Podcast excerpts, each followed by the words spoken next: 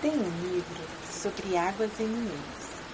Gostei mais de um menino que carregava água na peneira. A mãe disse que carregar água na peneira era o mesmo que roubar um vento e sair correndo com ele para mostrar aos irmãos. A mãe disse que era o mesmo que catar espinhos na água, o mesmo que criar peixes no bolso. O menino era ligado em despropósitos Quis montar os alicerces de uma casa sobre orvalhos. A mãe reparou que o menino gostava mais do vazio do que do cheio.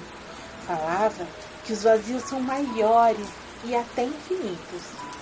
Com o tempo, aquele menino, que era cismado e esquisito porque gostava de carregar água na peneira, com o tempo descobriu que escrever seria o mesmo que carregar água na peneira. No escrever, o menino viu que era capaz de ser noviça, monge ou mendigo, tudo ao mesmo tempo.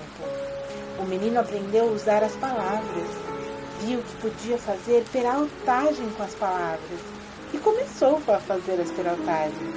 Foi capaz de interromper o voo de um pássaro botando ponto final na frase. Foi capaz de modificar a tarde botando uma chuva nela. O menino fazia prodígios Fez até uma pedra da flor. A mãe reparava o menino com ternura. A mãe falou: Meu filho vai ser poeta. Você vai carregar água na peneira a vida toda. Você vai encher os vazios com suas perantagens. E algumas pessoas, algumas pessoas vão te amar por seus despropósitos.